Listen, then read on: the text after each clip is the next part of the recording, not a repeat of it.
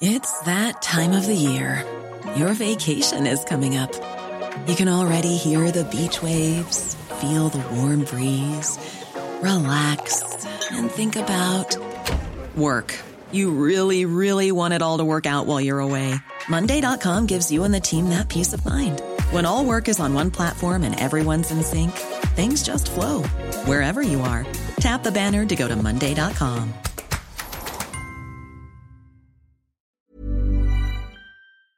Laurent Jacobelli, porte-parole du Rassemblement national. On va parler de beaucoup de sujets, euh, de la, campagne des législatives, bien sûr, de l'Ukraine et du Burkini. Il y a un député RN euh, du Gard qui demande au maire du Gros-du-Roi de prendre un arrêté anti-Burkini pour cet été pour les piscines, mais pour les plages. Vous craignez que ce maillot de bain euh, islamiste soit, soit porté sur les plages françaises cet été? Oui, bien sûr, à n'en pas douter, parce qu'on a bien compris que le burkini, c'était pas une tenue de sport, c'était pas euh, un seul moyen euh, pour s'habiller ou être à la mode. Non, c'est une revendication, une revendication identitaire, communautariste, de ceux qui veulent faire de l'islam politique et rigoriste la norme en France. Et donc, face à cela, face à l'attaque de notre mode de vie, de nos traditions, de nos valeurs, il faut lutter. Et on a bien vu, hein, d'ailleurs, qu'à travers certaines associations, les pro-Burkini utilisaient la loi en leur faveur, en faisant des recours, en obligeant des maires euh, euh, à accepter le Burkini. Eh bien, c'est donc la loi qui doit lutter contre le Burkini. C'est pour ça que chaque député du Rassemblement national qui sera élu le 12 et le 19 juin prochaines élections fera en sorte qu'une loi sera votée pour interdire euh, le burkini dans les piscines et sur les plages. C'est une nécessité impérieuse pour défendre ce que nous sommes. Il faudrait la voter dès juillet? Il faut la voter au plus vite. Et au plus vite parce qu'on voit bien que ces attaques contre le modèle républicain et laïque euh, qu'est euh, la France sont maintenant quotidiennes. Elles sont quotidiennes. Il y a des complices. Hein. Il y a euh, des hommes et des femmes politiques qui sont prêts à vendre leurs âmes pour quelques bulletins de vote et qui sont prêts à sacrifier notre histoire, notre identité sur l'autel d'une élection. C'est ce que fait maintenant Éric Piolle, par exemple, le maire de Grenoble, qui est aujourd'hui complètement soumis aux islamistes. C'est très clair. C'est ce que fait d'ailleurs d'une manière générale l'espèce d'alliance improbable de Jean-Luc Mélenchon en donnant toujours raison à ceux qui veulent plus d'islam radical et en donnant toujours tort à ceux qui veulent plus de laïcité. Il y a danger hein, pour notre République et c'est pour ça qu'il faut réagir. Gérald Darmanin reproche à la droite, et à vous aussi, hein, euh, enfin vous êtes de droite, bon, droite, euh, un peu plus à droite, euh, de ne pas avoir voté la loi séparatisme, qui permet le référé laïcité qui a été déclenché à Grenoble, avec succès, puisque le tribunal administratif a, suspendu l'autorisation du burkini dans, dans les piscines. Il demande même des excuses ah, Monsieur Darmanin, Ce matin dans le Parisien. Monsieur Darmanin est, très fort, mais je crois qu'on est euh, proche des élections. C'est probablement pour ça qu'il s'agite. Il oublie de dire que euh, euh, cette, ce référé laïcité n'est pas une interdiction. D'ailleurs, l'association qui a voulu imposer le burkini dans les piscines et la mairie de Grenoble, de concert, vont porter recours de cette décision pour finalement imposer le burkini. Non, il faut une loi. Et Monsieur Darmanin oublie de vous dire quelque chose. C'est quand le Sénat avait voulu inscrire dans la loi sur le sport que le port euh, du euh, hijab pour les sportifs, vous savez, avec les revendications de ces fameuses hijabeuses, euh, devait être interdit. La majorité de M. Macron, à laquelle appartient M. Darmanin, a voté contre cette interdiction. Donc tout ça, c'est un numéro de claquette. Vous savez, entre ceux qui sont trop lâches pour décider, comme la majorité aujourd'hui, et ceux qui sont complices, comme les, les amis de M. Mélenchon, il faut une force résolue. Et c'est ce que nous sommes au Rassemblement national contre ces revendications communautaires. La question qui est posée à, Gérald Darmanin, c'est une question sur la loi. Et effectivement, il ne répond pas. Vous pensez qu'ils ne veulent pas de loi pour Courage Fillon. Courage Fillon, il ne veut pas en même temps, euh, Monsieur Darmanin, faire fuir un électorat qui aurait envie euh, d'autorité, qui aurait envie de respect de nos valeurs, mais il veut quand même se conserver une possibilité de gagner euh, avec certaines voix communautaristes. Vous savez, c'est ce qui s'est passé à la présidentielle. Hein. Monsieur Mélenchon est venu apporter les votes communautaristes à Monsieur Macron. Cette espèce de duo qui existe entre les deux. Hein. L'un va draguer dans les banlieues et dans les cités, et l'autre récolte les voix. espérons qu'il n'ait pas lieu à nouveau à ces législatives. Et malheureusement, c'est ce qui semble se dessiner euh, euh, entre les deux. Je voulais vous entendre euh, également sur ce que dit Diams, la chanteuse Diams. Elle vit désormais aux, Émirats arabes unis. Elle est dans le Parisien ce matin. Elle explique avoir quitté la France parce qu'elle avait envie d'ailleurs et parce que, on va le voir à l'écran, parfois être une femme voilée en France, c'est pas facile. Qu'est-ce que vous lui dites? Bah Moi, je dis que c'est un modèle, Diams. Si on veut vivre avec le hijab, si on veut vivre euh, avec euh, la burkini, eh bien, il faut aller en Arabie Saoudite euh, ou dans des Émirats où cela se pratique. Vous savez, quand on vient en France, on doit adapter les mœurs, les us et les coutumes de la France. On ne doit pas essayer d'imposer les siens. Eh bien, c'est ce que nous demandons, tout simplement. La campagne des législatives. on voit peu Marine Le Pen. Elle fait campagne. On la voit peu. Alors parce que vous regardez mal peut-être, Romain Desarbres.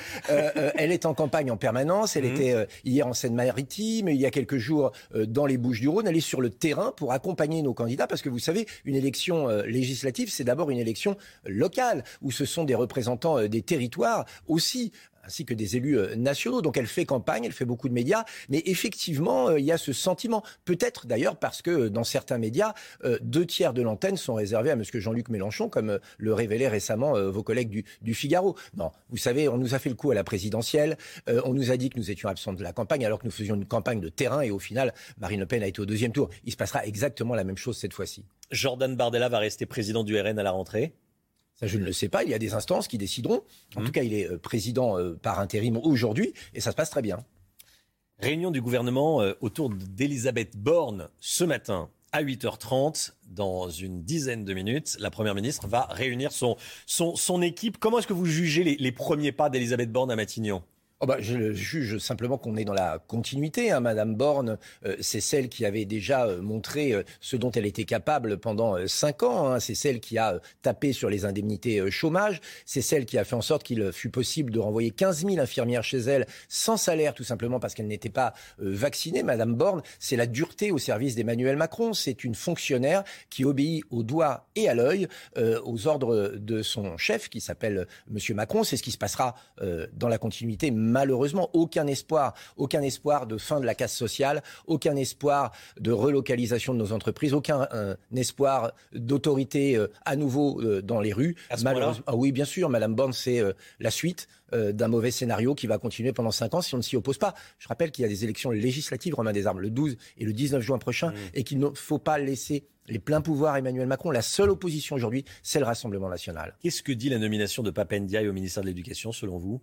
Elle dit tout simplement que dans euh, le mot éducation nationale, euh, il semble falloir oublier le mot national. Euh, c'est l'école de la déconstruction, l'école du racialisme que nous prépare Monsieur Papendiaï, cet homme qui nous expliquait qu'il participait, enfin il ne nous l'expliquait pas, mais on le sait, à, des séances de paroles non blanches, l'homme qui accepte qu'il y ait des réunions interdites aux blancs, l'homme qui dit que la police est raciste. Comment peut-on, aussi brillant fut-il, nommer un personnage tel à l'éducation nationale? C'est l'avenir de nos enfants se joue. Il faut leur expliquer la cohésion nationale, il faut leur expliquer le civisme, il faut leur expliquer que ce qui fait la différence entre l'un et l'autre, ce n'est pas sa couleur, euh, euh, c'est au contraire que ce qui les rassemble, c'est la nationalité, l'amour de la France. Ils semblent dans une autre logique et c'est très inquiétant. Pourquoi est-ce que Emmanuel Macron l'a nommé, selon vous parce que euh, Emmanuel Macron n'a de cesse de déconstruire la France.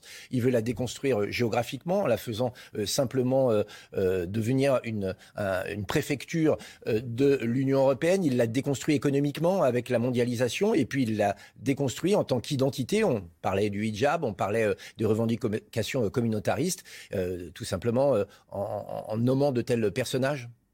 Les, législatives, vous y faisiez euh, allusion. Vous, vous, espérez combien de députés? C'est très difficile à dire, mais vous savez, il y a, je crois, plus de 150 circonscriptions. Marine Le Pen est arrivée en tête au, mhm. second tour face à Emmanuel Macron. Eh bien, euh, c'est un, bon objectif que d'aller essayer de gagner dans chacune de ces circonscriptions. Et pourquoi pas ailleurs? J'ai vu que Jordan Bardella allait dans la circonscription où se présente Éric Zemmour il n'y aura pas d'accord. C'est encore la, euh, la guerre, j'allais dire. Il n'y a pas de guerre. Simplement, maintenant, euh, Éric Zemmour est un grand garçon. Il a fondé un parti politique. Il nous a expliqué qu'il était le sauveur de la France, qu'il était le seul à pouvoir être élu président de la République. Eh bien, euh, qu'il fasse campagne, qu'il accepte la voie des urnes sans essayer systématiquement de se raccrocher à d'autres partis. Éric Zemmour, il est quand même paradoxal. Hein. il passe son temps à dire qu'on est de gauche, mais il veut nous inclure dans une union des droites. il passe son temps à dire que notre parti est un, un anachronisme, que c'est une machine défaillante, mais il veut absolument s'y raccrocher.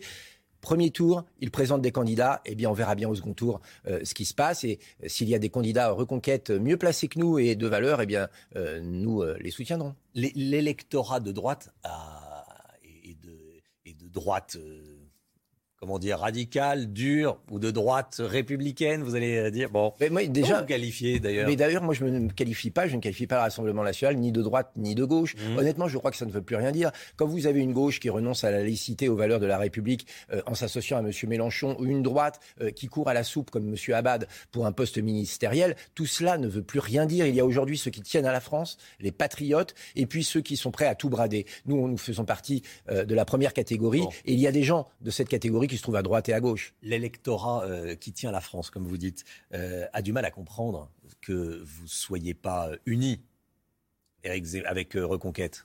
Je crois que ce qui est difficile à comprendre, ce sont les unions contre nature. Mmh. Euh, on le voit bien, hein, je vais revenir sur M. Mélenchon, mais quand vous associez ceux qui veulent interdire euh, les armes pour les policiers, euh, ceux qui veulent répandre le burkini, ceux qui veulent faire des associations interdites aux blancs, eh bien ça me paraît difficile d'y mettre avec des républicains et des laïcs qui font une espèce de d'amas comme ça, politicard, qui ne sert à rien. On ne va pas faire la même chose.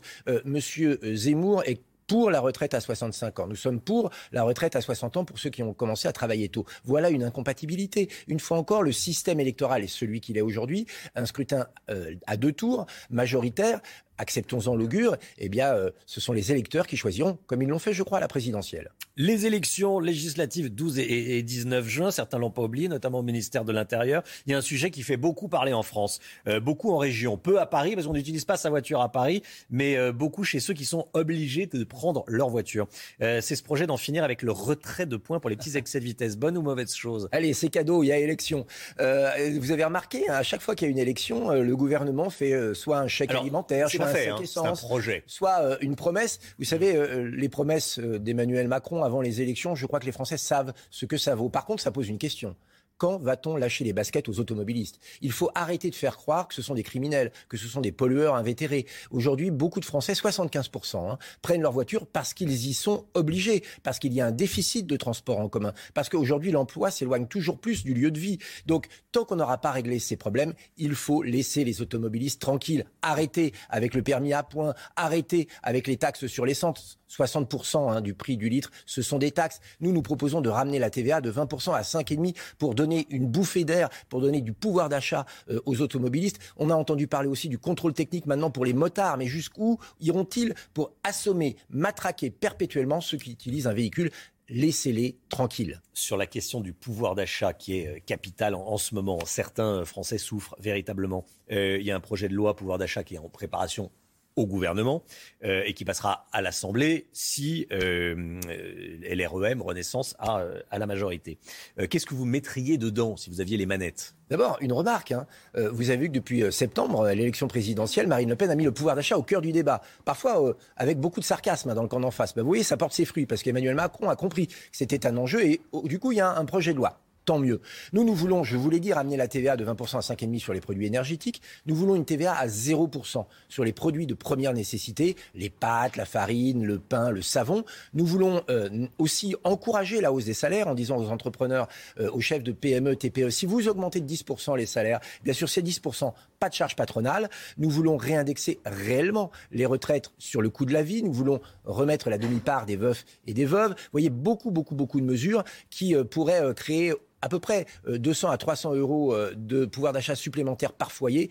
Euh, argent qui sera bien utile pour relancer l'économie et permettre à nos concitoyens de vivre dignement. Sur les augmentations de salaire en entreprise, on est d'accord, vous ne pouvez pas obliger un, ah, chef d'entreprise Bien sûr, c'est volontaire. Les, salaires. incitatif. Mais, nous leur disons, aujourd'hui, il y a pénurie de manœuvre dans un certain nombre de Et aujourd'hui, ceux qui peuvent souvent le font, parce que les chefs d'entreprise ne se réveillent pas le matin en se disant comment je vais embêter mes salariés. S'ils peuvent augmenter, ils le font. Sauf qu'aujourd'hui, quand vous augmentez de 100 euros net un salarié, ça veut dire que vous, en tant que chef d'entreprise, finalement, vous payez 200 euros.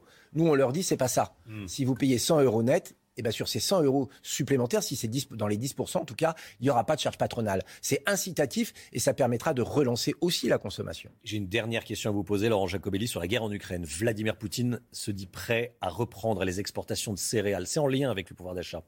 Il se dit prêt à reprendre les exportations de céréales et d'engrais pour atténuer la crise alimentaire mondiale si on lève les sanctions contre Moscou. Question, est-ce qu'il faut lever les sanctions contre Moscou? Il faut regarder les sanctions une par une. Toutes les sanctions qui, qui sont inutiles, c'est-à-dire où Moscou s'en sort très bien, et c'est d'ailleurs le cas euh, sur les énergies, et qui font que le prix augmente en France, eh bien, il ne faut pas les faire. Tout simplement parce que ça ne résoudra pas le problème, mais parce que ça nuira gravement aux Français. Il faut utiliser d'urgence la voie diplomatique pour retrouver la paix, mais le prix de la paix n'est pas la baisse du pouvoir d'achat des Français. Laurent Jacobelli, porte-parole du RN. Merci beaucoup. Merci à vous. Bienvenue ce matin sur le plateau de la, de la matinale. Bonne journée à vous. Bonne journée.